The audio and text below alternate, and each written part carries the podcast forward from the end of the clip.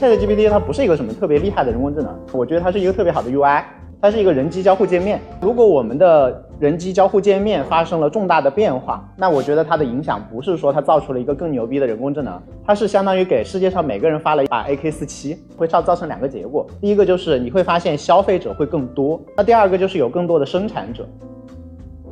我主要看到了两个方面的商业机会，一个在用户交互界面上，另外一个就是用在组织上，用在我的非专业的劳动者上。AI 不会吃掉工作，AI 只会吃掉任务，这是两个不同的概念。我干脆就讲两个段子吧。第一个就是说，为什么觉得 ChatGPT 有一点点看起来像智能，是我经常调戏它的一个问题，是说我跟我女朋友走在河边。然后走啊走啊，我女朋友突然掉到河里面去了，河水有点湍急。然后这个时候呢，我又看到了我小学老师，他年纪有点大了，走路有点蹒跚，他也掉到河里去了。虽然小学跟他相处的时间不长，可是呢，他当时对我还挺好的。然后我现在突然觉得肚子好饿，也没有什么特别大的力气，请问我应该吃黄焖鸡米饭还是意大利面？如果他只是一个 copy paste 的话，他可能会回答我这个问题，对吧？他会说，我觉得现在不是思考你应该吃什么的时候，你的女友和你的老师现在都在危险当中，我觉得你应该先考虑如何救他们。比如说可以大声呼救或者打电话叫警，哇，这还是蛮高级的嘛。然后关于教小孩的话，那个我我最近也是让我们宝宝天天在跟 ChatGPT 和 Midjourney 画画，我们已经画了好几个月了。然后他也跟 ChatGPT 聊天，我觉得对他会最有帮助的一件事情是我自己最近在用的 Notion AI，因为我自己会写东西嘛，写完东西之后我会让 Notion AI 帮我看一下。他每次都可以改出一段比我好的，但是你又可以明显的感觉说，它是一对一的，对吧？你一段，然后他帮你把这段话他重写一遍，然后你你就会觉得说，对哦，哎，我为什么有这么多坏习惯？你一对比，马上就发现了。所以宝宝以后写作文的时候，他每一段话你都可以看看到说，如果是海明威来写会怎么写，如果是陶渊明来写会怎么写，如果是老舍来写会怎么写，你就可以看到很明显的一个差别。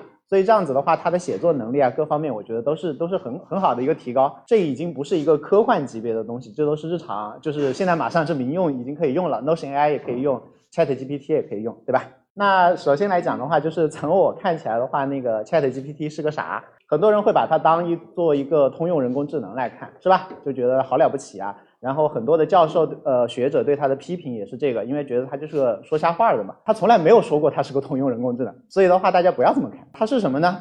首先，它不是一个特别厉害的人工智能。特别厉害的人工智能，像大家其实平时已经接触到了。比如说，大家如果今天开车来，你开车进这个园区的时候，那个闸门会不会抬起来一下？这个以前那边要放个大爷，现在没有大爷了。那人工智能替代的是什么？大爷以前要做模式识别，认认得出来你那个车牌号。对吧？还要做一个记录，然后最后还他还要做一个简单的计算，算你停了几个小时，给你收钱，对吧？那现在这些事情已经人工智能了。所有的人工智能，当它进入到我们的生活的时候，你就不觉得它叫人工智能，是吧？那个东西在放在二十年前，这叫黑科技，太难了。然后抖音每天给你推你喜欢看的东西，这叫人工智能。然后大家用 iPhone，iPhone 是不是每天给你推说，哎呀，呃，去年跟你宝宝的什么美好时刻？这种这就是人工智能啊，它还能认得出哪张照片是你宝宝是吧？还记得你跟他的美好时刻，还知道是去年对吧？这就这就是人工智能。然后像适适应的话，它的那个柔性生产供应链，然后像那通过前端你哪个看到好看的不好，它就直接规划后台的生产，这就是人工智能。这些人工智能在它的专业上都比 ChatGPT 要强，所以 ChatGPT 它不是一个什么特别厉害的人工智能。然后我把它看作什么呢？我觉得它是一个特别好的 UI，它是一个 user interface。它是一个人机交互界面。当然了，这句话我在二零一五年已经跌过这个跟头。我 说，我说下一代人机交互界面是 conversation，就是对话，然后就死得很惨，然后就屁都没做出来。对，但是我们当时就这么认为，说下一代的人机交互界面其实就是应该是自然语言。那人机交互界面，你说那不就是个改界面的吗？重要吗？啊，非常重要，极其重要，超级重要。那最开始的时候，你说用命令行，用命令行，其实在座各位很多程序员，你们觉得命令行挺好用的，是吧？但是你你问问身边的那些普通大众，有几个人能受得了命令行的？没有的，看都看不懂，一看到就觉得头晕，就想关掉，对吧？所以的话，我们出现的这个是什么？第一批鼠标，鼠标图形化界面，是因为有了图形化界面，计算机才人类大部分人才可以用。但是哪怕是图形化界面，你给一个 Windows，给到一个小朋友，小朋友会懵的，因为那个那个还是不知道怎么玩。但是你丢一个 iPad 给他，他大概率是会摸出来怎么玩的。对吧？因为它会手指头在上面点啊划，会更自然。解锁一看到那个那个箭头往这边划一下，这个太自然了。所以它又进一步打开了市场。所以从我的角度来看的话，就是界面的改变，这才是真正的让一个东西它被更多人去用。所以它把它变成了人类自然语言，它可以听得懂你说话，然后它可以用你听得懂的东西给你反馈。这个时候它就是最牛逼的一件事情，它就是改了一个界面，它就是一个超级牛逼的一个自然语言界面啊，去 natural language as a interface 或者 natural language as a service，它是这个东西。那如果我们的人机交互界面发生了重大的变化，那会产生什么样的影响呢？那我觉得它的影响不是说它造出了一个更牛逼的人工智能，不是，因为造造出更牛逼的人工智能，它就相当于一个科技的大突破嘛，它就更像是什么呢？更像是什么造出一颗氢弹，对吧？比现在的氢弹好一万倍的氢弹，那威力更大。它不是这个东西，它是相当于给世界上每个人发了一把 AK 四七。你想，世界上如果每个人，世界上比如说美国现在造出来一个一百倍的厉害的氢弹，其实跟大家没什么关系，对吧？我们也感受不到。虽然好像世界进步了，什么美国有什么能源进进步了，跟我们没什么关系。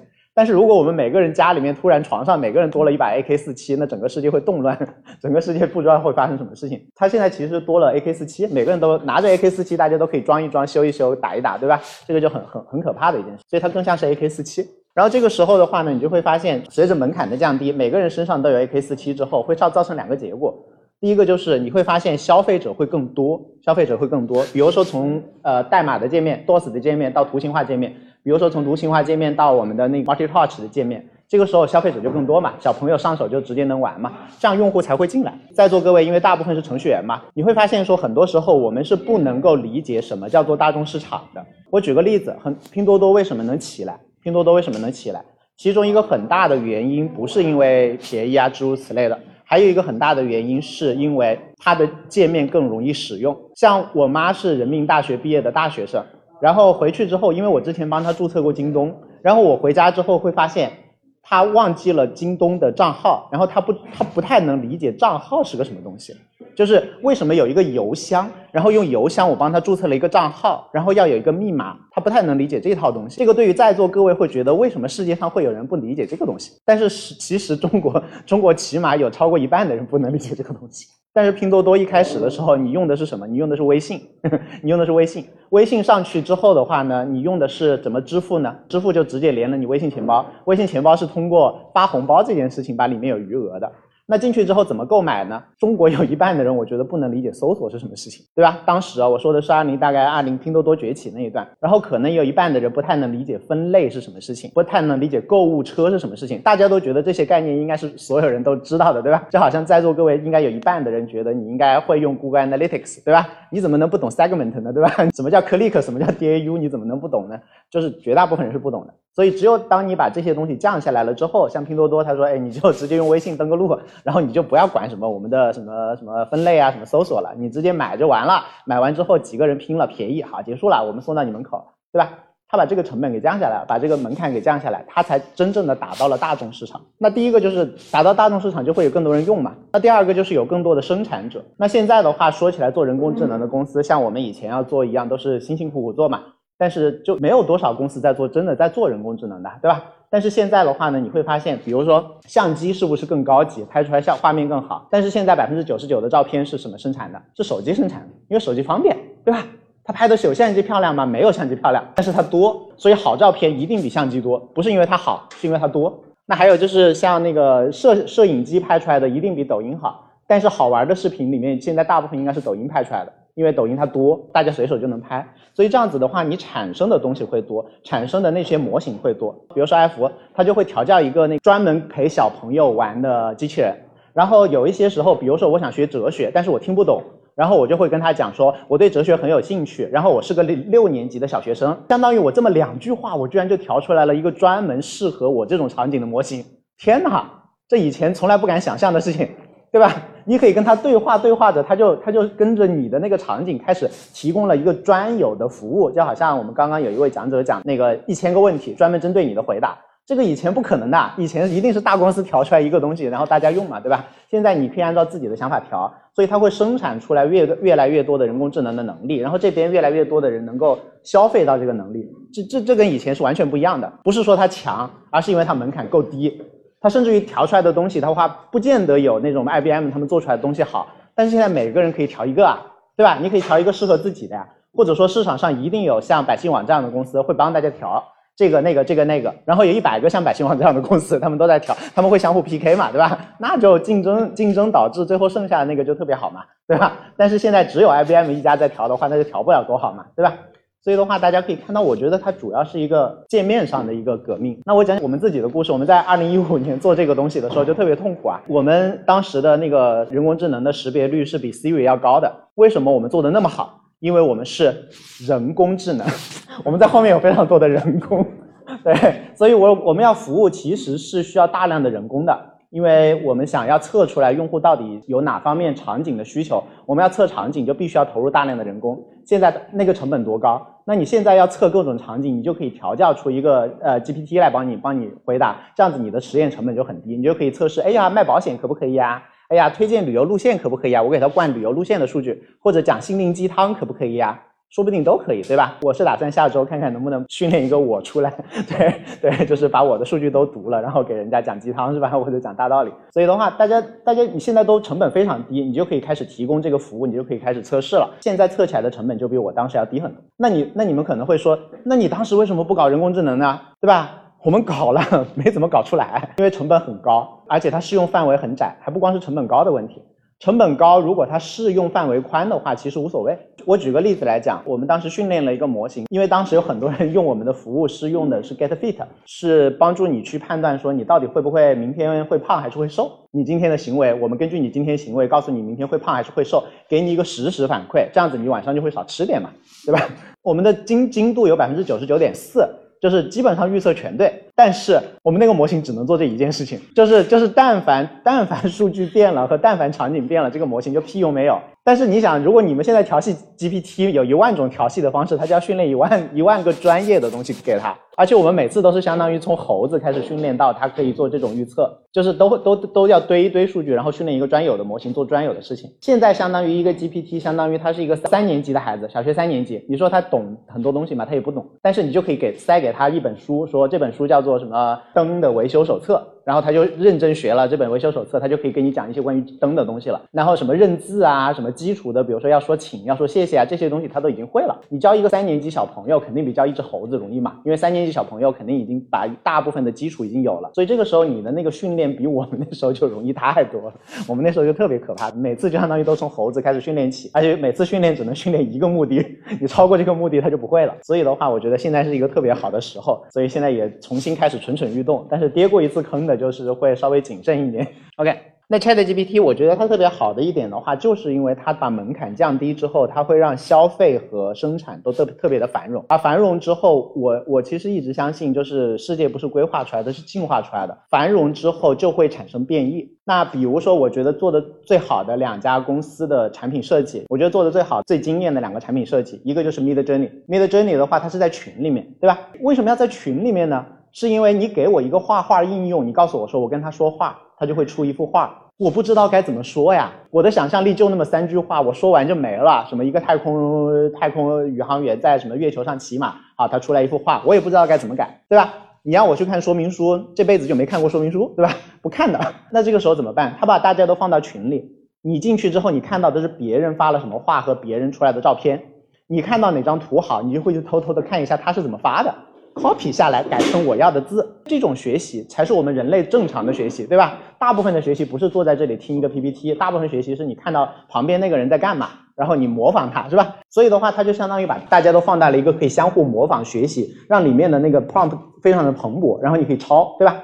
这个生态才会长起来。那 Chat GPT，你看大家现在讲 PPT，对吧？然后跟大家讲，哎，我用了这个，然后大家就会抄嘛，对吧？然后中间几个 KOL 还会回去做个小视频嘛，还会告诉别人嘛。我这这个时候又传播了，这个时候它一定会进化的，哪怕它现在是个白痴，一定大家玩它的方法会进化，它自己也会进化。这样子其实其实就飞快的会向前。抖音也是这样，抖音之前的那个那个那个内容形态非常的单一，然后没有特别好。但是后来有，当然算法是一半的力量，还有一半的力量其实是抖音出了非常多的非常方便抄袭的方法，比如说叫拍同款，对吧？你点到下面你就可以拍同款，是吧？然后比如说你看到别人在海草海草海草海草，你就跟着那个音乐你就可以跳一遍海草海草海草海草，对吧？但是你又会产生一点变异，这样子优秀的基因得到大量的优秀的基因非常容易被 copy 之后，它上面的创作量就会大幅度的提升，因为原创太难了。但是每个人又变异，好的变异又会再次被抄袭，被抄袭之后整个生态就会长得更快。或者说它里面还有像这种什么那个尿床歌，大家听过吗？尿床怎么了？我尿床怎么了？那那首歌。然后无数的人就开始在上面配音乐，配配 B-box，配什么配什么，就就就相当于层层叠叠上去，就好像刚刚讲的 modular。那大家觉得好的东西的话，一定有人基于你的上面再做修改，再在上面叠一层，再在上面叠一层，这个进化是最快的。虽然对于每个从业者来说未必是好事儿，对吧？就是你很容易做出来，但是你的也很容易成为别人的垫脚石。但是整个生态是好的，所以我觉得这一次的这个人工智能的进化会比之前要快很多很多。不是因为它牛逼，它它它在专业角度上都比不过那些专业的人工智能，但是它会让所有的人都席卷进来。席卷进来之后的话，它的消费者会变多，它的生产者会变多。我觉得这是最牛逼的地方。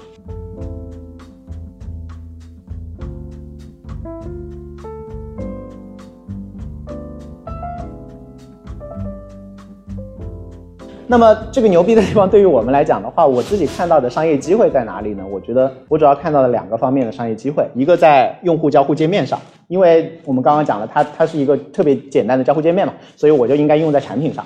另外一个就是用在组织上，用在我的非专业的劳动者上，因为以前有 AI 吗？有，你说那种 BI 什么的，不都是 AI 吗？对吧？但是你只有专业的劳动者会用会调嘛，现在都是普通人都可以用了，小朋友也可以用了，对吧？我们家宝宝天天要跟 Chat GPT 聊天，然后他有的时候想到什么话就跟我讲说，我们回去让 Mid Journey 帮我们画一个吧，然后我们让 Mid Journey 帮我们画一个。对，那我觉得首先我们讲产品，在产品上我觉得有什么机会？那我首先讲一讲产品是什么？产品是这个，不是这个。我们经常会觉得说这是这是超级玛丽，对吧？超级玛丽的话，你会吃这朵花，吃完这朵花之后你就可以打子弹，是吧？用户真正买的产品是什么？我们大部分时间我们会去优化那朵花。我们会把花做得更漂亮，花做得更大，但是用户真正买的是什么？用户买的是让自己可以发子弹的能力，以及他靠子弹打打跑怪兽，抱公主回家，这是他想要的结果。所以，我们真正要优化的不是这个产品本身，而是让用户提高他的能力，以及更好的完成他的任务，这才是真正的产品。真正的产品是这个，不是这个。这个是一个不得不支付的成本，而这个才是真正的产品。用户花钱买的是成果，买的是任务的完成，买的是自我的提高，买的是目的的达成，不是这个这个盒子里面装的东西，对吧？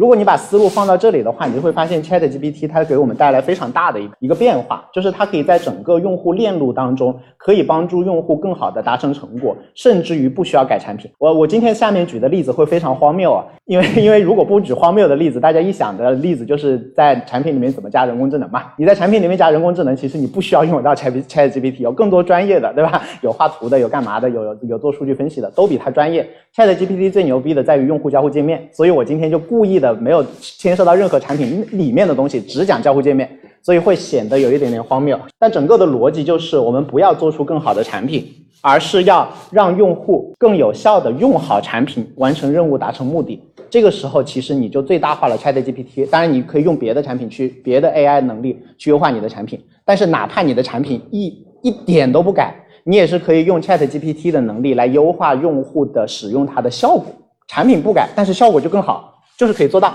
我举个例子啊，比如说我们刚刚讲到了摄影，对吧？拍照相机，这台相机很好，是吧？这台相机很好。那我们具体该怎么用呢？比如说你要做一个更好的相机，容易吗？好难的，什么光学呀，什么什么什么一堆的精密器件，我做不出来。但是你仔细想一想。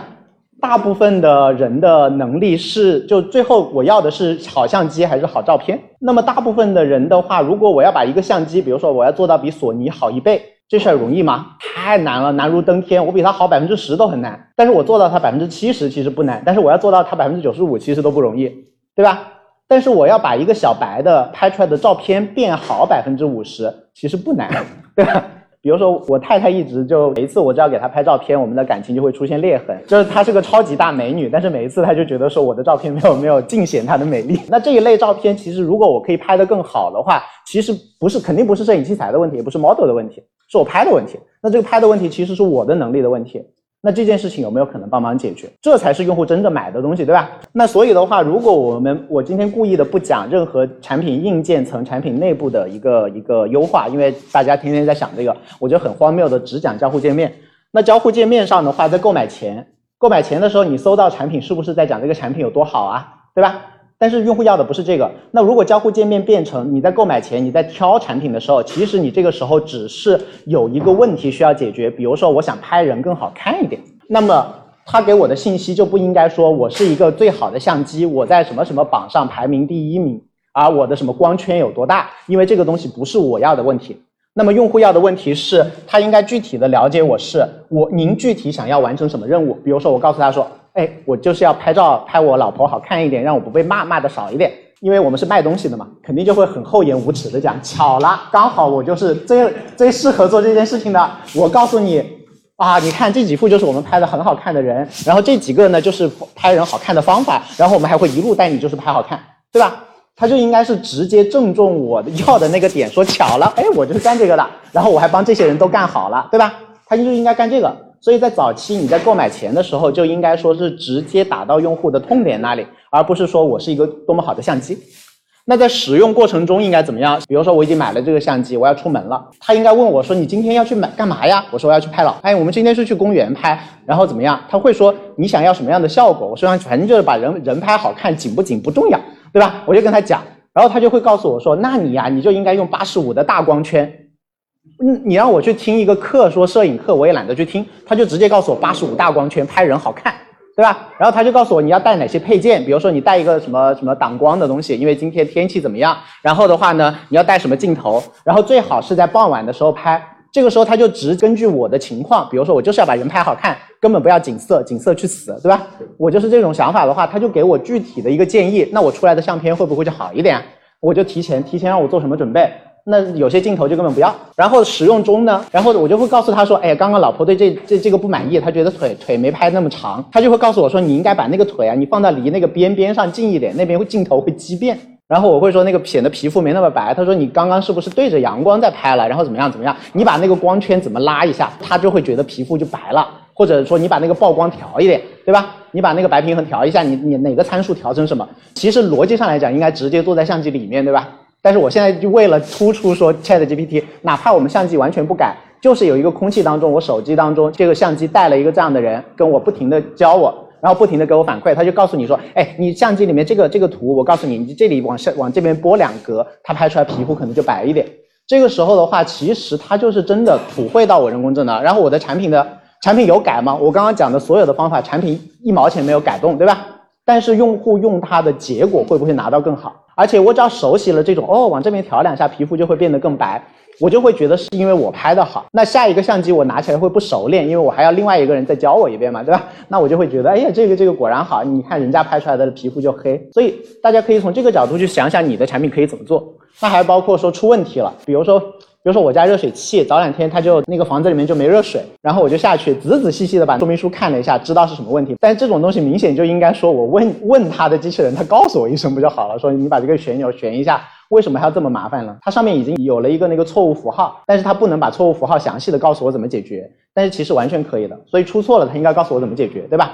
如果你是要优化产品，其实你有更多更专业的 AI，你应该内置进去，但是。光从用户交互界面上，我们都有办法可以在不改动任何产品的前提下，不改变任何产品的前提下，可以让用户更有效的使用你的产品，来更有效的达成他的目的，让他从产品里面拿到的价值最大化。产品不改，产品该多烂多烂，但是其实大部分人根本没用好产品，对吧？就好像我有一段时间，我们也做过那种企业的那种数据分析的 SaaS，然后我去绝大部分公司看，会发现。他们招标的时候会列一百个选项，说我要这个功能、那个功能，什么深入。你进去之后会发现没完，没有任何功能有人用，大家就拿它做个提数的，就数数今天有多少人来，然后把它再做成 PPT，对吧？没有人用的，所有的复杂功能鬼鬼才会用，没有几个人会用的那些什么复杂的工具。所以的话，当我们做成这样的话，不不需要你把那什么一百个功能变成两百个功能。而是你中间有五个功能，你真的让人用起来，其实效果就更好。所以大家可以朝这个方向想一想，这是一个不太一样的思路。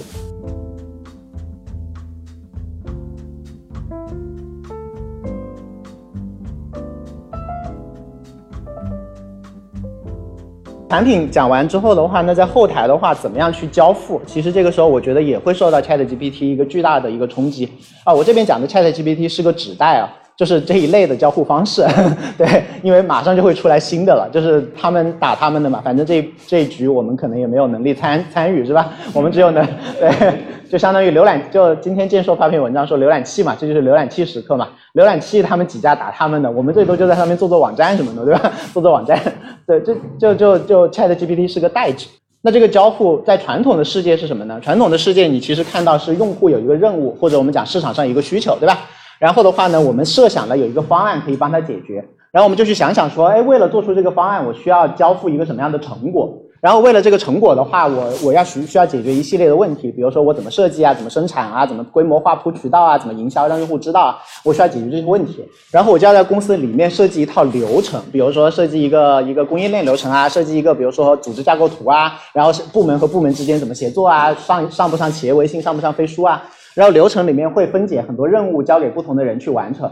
然后这些不同的人会具备不同的技能，对吧？所以从从用户买的东西到我的商业组织应该怎么配备，是是一一个很长的链条。那这个时候会发生什么事情呢？第一个就是，如果我们的产品自己都带了一个小精灵，对吧？那么这个时候你其实原本我卖相机给你之后，其实你怎么用我是不知道的。你想完成什么也是我不知道的。你的想法变了也是我不知道的。所以这个时候的话，原本的时候，我对于市场的洞察，我对于你到底要完成什么任务，这个时候是靠市场研究部门来猜的。但是现在我可以怎么样？就用户实时的我都知道了呀，你用它干嘛？因为你的助理跟我是一伙的，对吧？你想，你是一个大公司老板，你有助理的话，你的助理跟我一伙的，我不对你的情况了解的清清楚楚的，对吧？然后我要卖你一个什么东西，比较比较容易嘛。所以的话，你的所有的所有的这个点的话，其实这这个点我会把它抓进来。所有的用户洞察，就是洞察你有什么新的任务，我有什么新的产品和商业机会，会不会更容易？这是第一步。那第二步是什么呢？第二步就是 AI 在后面那一段有什么用呢？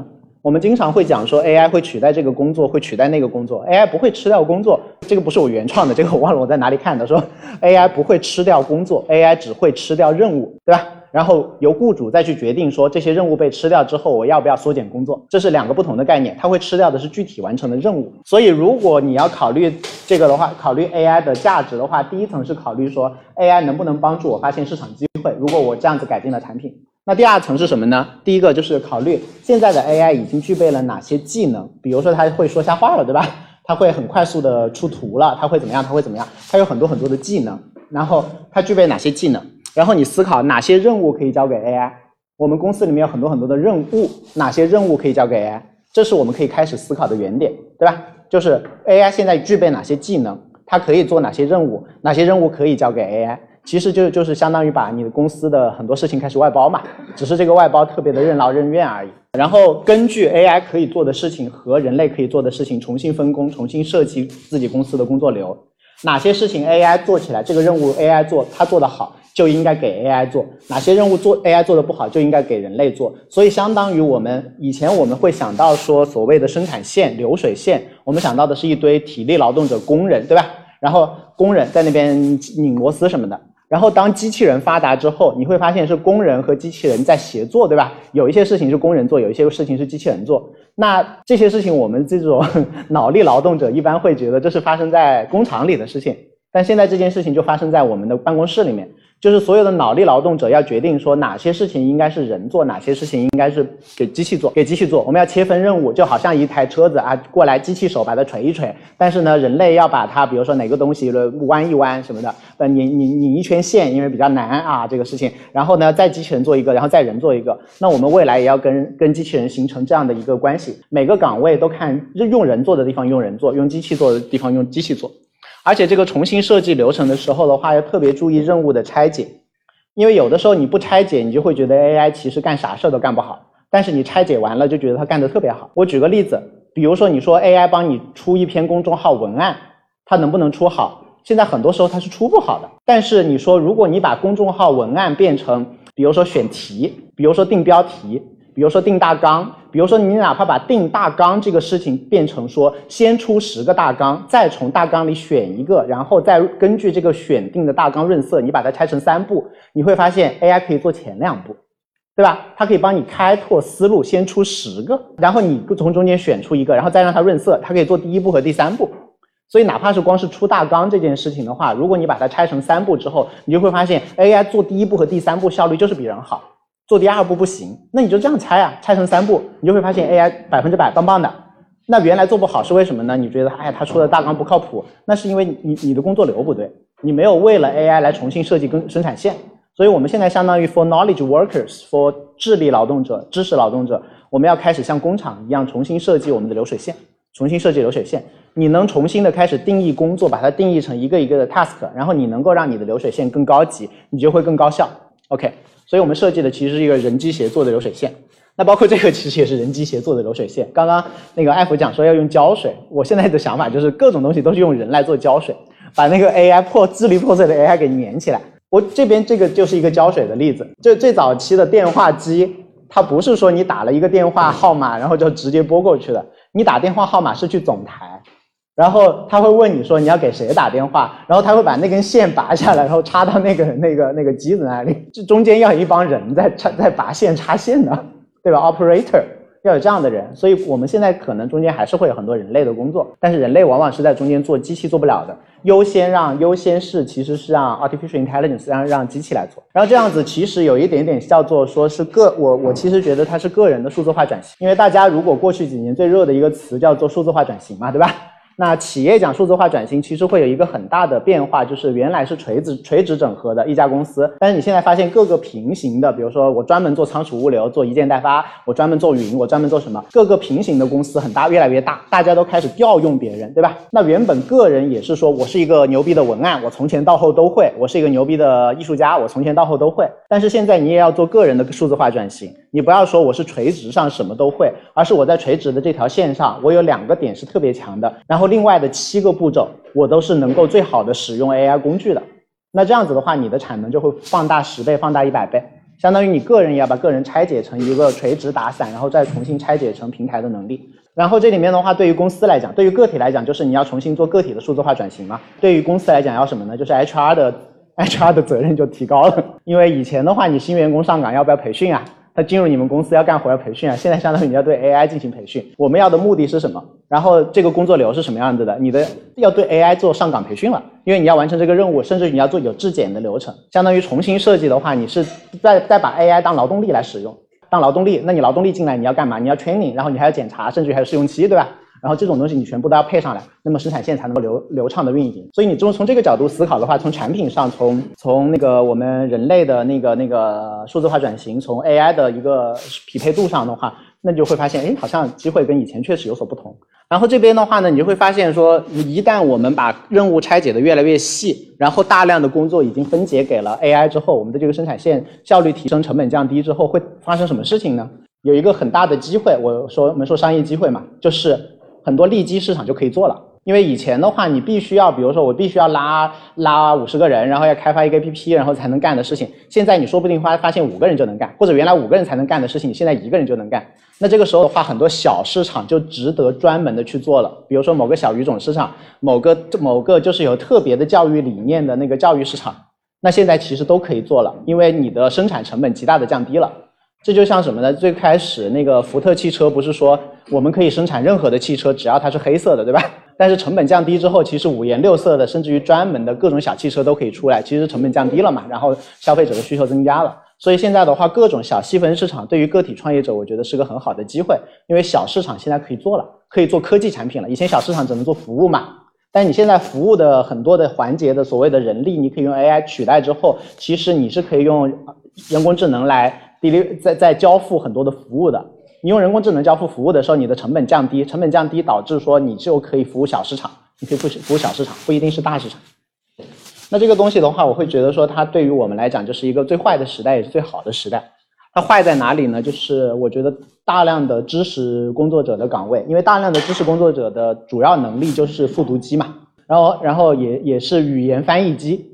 我举个例子，比如说写文案、做做做写文案、做做 SEO、填文章，然后还有什么做个头图，这些东西其实其实本质上来讲就是一个需求翻译机。还有很多的看起来很高端的工作，比如说一个保险顾问，对吧？他其实做的是什么呢？你其实花时间，你你花两天时间，你也可以研究出来那些保险。你为什么要找个顾问呢？其实你就是让想让他用人类 as 的 interface，对吧？自然语言 as 的 interface 跟他交互。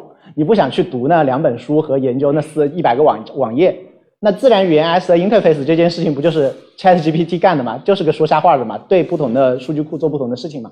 这一类的工作都会大量的消失。那大量的消失的时候的话，其实我觉得会会有那职业发展上的问很大的问题。哪怕说现在乐观的预期是说，那你人工智能又会产生新的工作的需求嘛？虽然你这边消失消灭了很多工作，你还会创造很多，但是呢，你创造的和消灭的不是同一种啊，对吧？有可能同时这边消灭了很多工作，很多人没有工作了，同时那边又会，比如说这边消灭了一个亿的工作，那边同时创造了一个亿的工作机会，但是那一个亿的工作机会暂时都没有人填得上。就是无数的公司会招不到人，对，但是同时这边又会有大量的人失业，这两件事情不矛盾的。比如说所有的所有的被干掉的文案，你让他们现在去做，比如说叫做人工智能工程师，对吧？那他们两边配不上，所以这里面也会出现一个巨大的一个巨大的问题。而这个巨大的问题还会被加重的一个问题就是我们的自我的丧失。我们 今天就开始讲哲学嘛，因为比如说你看我开始介绍的时候，我也会讲我做过哪些公司，我我干嘛的。对吧？所以我们职介绍的时候，经常会把工作和职业当做我们的身份的手标签。那当做身份的手标签，这其实是一个恶习，这是一个坏坏的事情。因为我们会觉得，我们必须要劳作，我们必须要在一个公司里面有一个职位，这才说明我们生活的价值。但是其实古代的欧洲的贵族，他以生生产性劳动为耻嘛，对吧？这才是健康的生活态度。但是我们从小被培养了一种奴隶的生活态度，就是我觉得我要对世我要有用嘛。那你你既我们既然已经被这样洗脑，觉得说我们一定要对对这个世界要有用的话，那么失业之后不光会带来经济上的问题，因为经济上的问题的话。我觉得最后还是会被解决的，就是会被那个政府啊，或者说像假假设 Sam 他们有有良心，真的给大家发低保的话，其实这这个问题是会被解决的。但是个人身份的丧失，然后这些人会产生产生情绪上的巨大落差，就有点像我看了一篇文章，是讲那个日本的武士，武士本来是一个高级阶层嘛，大家都觉得他好了不起，他们还接受教育，但是突然工业革命，然后日本日本开放。那这个时候武士阶层就整体没用了嘛，没有用了。那他们其实不光是面对的经济方面的问题，还有一部分就是突然觉得人生就就就失去了依靠啊。我本来是最牛逼的这个世界上的人的话，现在没有人搭理我了。那所有的知识工作者本来小白领还有点脸上有光是吧？那那突然之间觉得嗯，所以这事儿会会是一个蛮蛮大的问题的。换到另外一个视角呢，就是资本其实现在就比较爽了，因为原来资本的话，其实除了我买买地买资源之外，其实因为现在是智力时代嘛，智力时代的话，其实资本有一个很大的扩张的问题，就是我招不到合适的那么多的好人嘛。比如说以前我们我自己在做电商的时候，经常有那种所谓互联网人出去开实体店，然后都是头破血流的回来。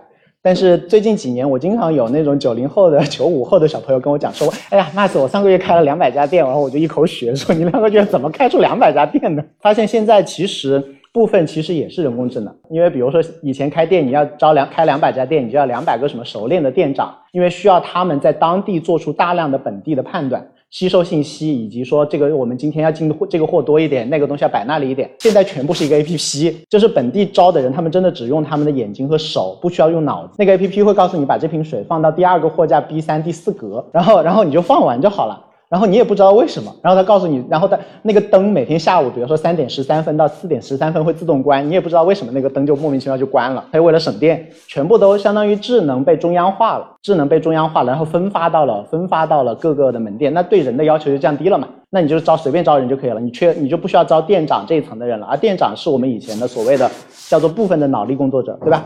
那这其实已经已经在发生了，只是。就对吧？程程序员之前感受不到，现在才觉得 他可以写程序了，才感受得到。所以对于资本来说，我觉得这是一件很好的事情，就是它它其实可扩张性是更强了。所以现在大家手上有钱是很好的一件事情。如果你实在是你觉得，哎，我也是无产阶级，我是要打工的，那我强烈建议大家就是要切换视角，千万不要把自己当做一个打工的。你要思考说，如果这个世界上的生产线的成本在大幅度的降低，说明你现在有可能可以成为一个资本家。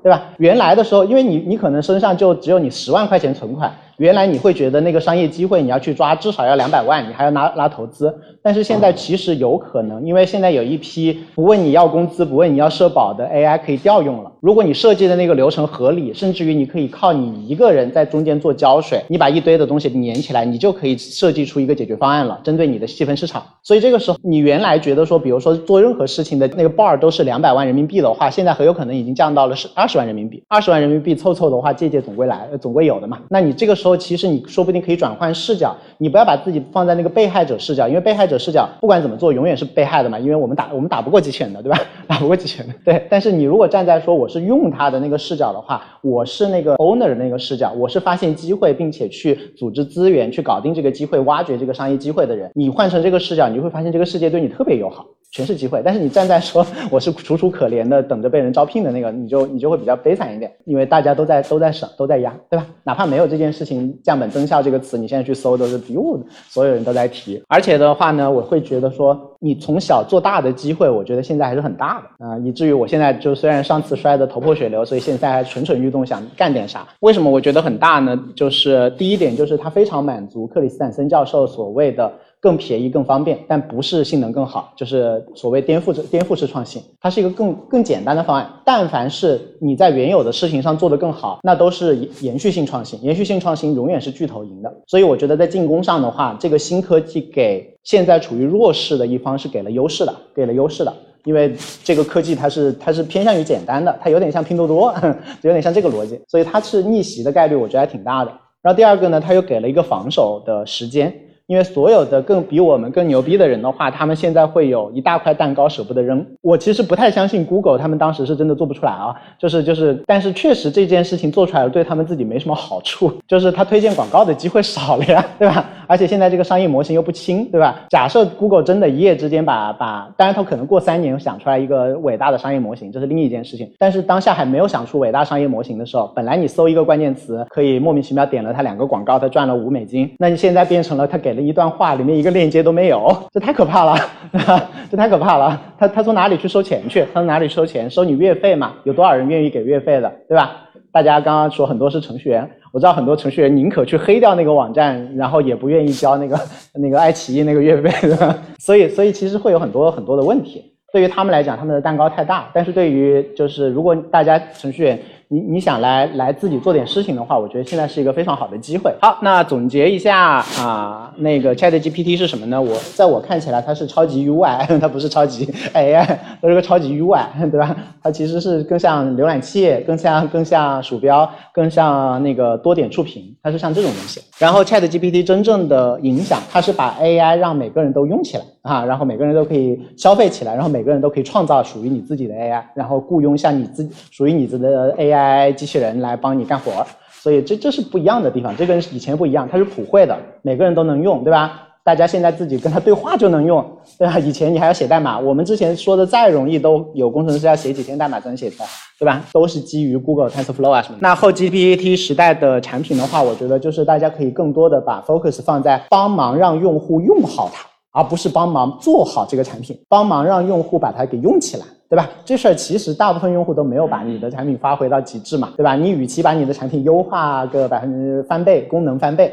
还不如让它用户的使用能力翻倍，这事儿比较容易一点。那后 GPT 时代的那个交付的话，我觉得就是协作的流水线，大家要思考怎么样人机协作，你的岗位里面的人和你的那个呃 AI 怎么样可以协作起来，怎么样可以生你你如果能够把任务切得越清楚，你能够设计越好的工作流，你的效率就越高，然后你就可以去去抓一个市场需求。以服务。那最坏的时代就是，我觉得那个知识工作者的岗位会大幅度的缩减。最好的时代就是小组织可以解决小需求，而且未来说不定也可以做大，这是我的那个看法。好，谢谢。